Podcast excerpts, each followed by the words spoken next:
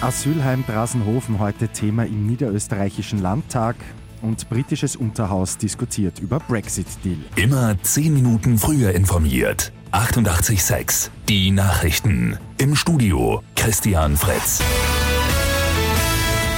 Der niederösterreichische Landtag diskutiert heute über das mittlerweile geschlossene, umstrittene Asylheim in Drasenhofen. Stacheldraht rund ums Gebäude und Securities, die die Flüchtlinge bewacht haben, haben dort ja für Aufsehen gesorgt. Gegen den zuständigen FPÖ-Landesrat Gottfried Waldhäusl wurde eine Anzeige eingebracht.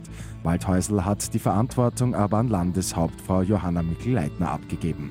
Mikl-Leitner selbst hat sich heute früh auf Facebook zu Wort gemeldet. Wer seine Verantwortung abgibt, hat auch ein Ressort abzugeben, schreibt sie dort. Heute wird Bilanz über ein Jahr türkisblaue Bundesregierung gezogen. Bundeskanzler Sebastian Kurz und Vizekanzler Heinz-Christian Strache geben am Vormittag ein Statement ab. Viel Negatives wird es aber wohl nicht zu hören geben. Regelmäßig wird ja das harmonische Wirken der Parteien betont. Ab heute und für 40 Stunden wird im britischen Unterhaus über den Brexit-Deal debattiert.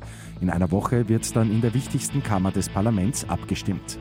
Unterdessen sind über eine Million Unterschriften gesammelt worden von Briten, die noch einmal über den Brexit abstimmen wollen.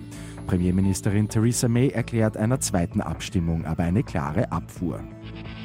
Und Fußballtrainer Ralf Hasenhüttel wechselt in die englische Premier League. Die gute Nachricht zum Schluss. Dort wird er den Posten beim FC Southampton übernehmen. Hasenhüttel wird damit der erste österreichische Trainer überhaupt in der ersten englischen Liga.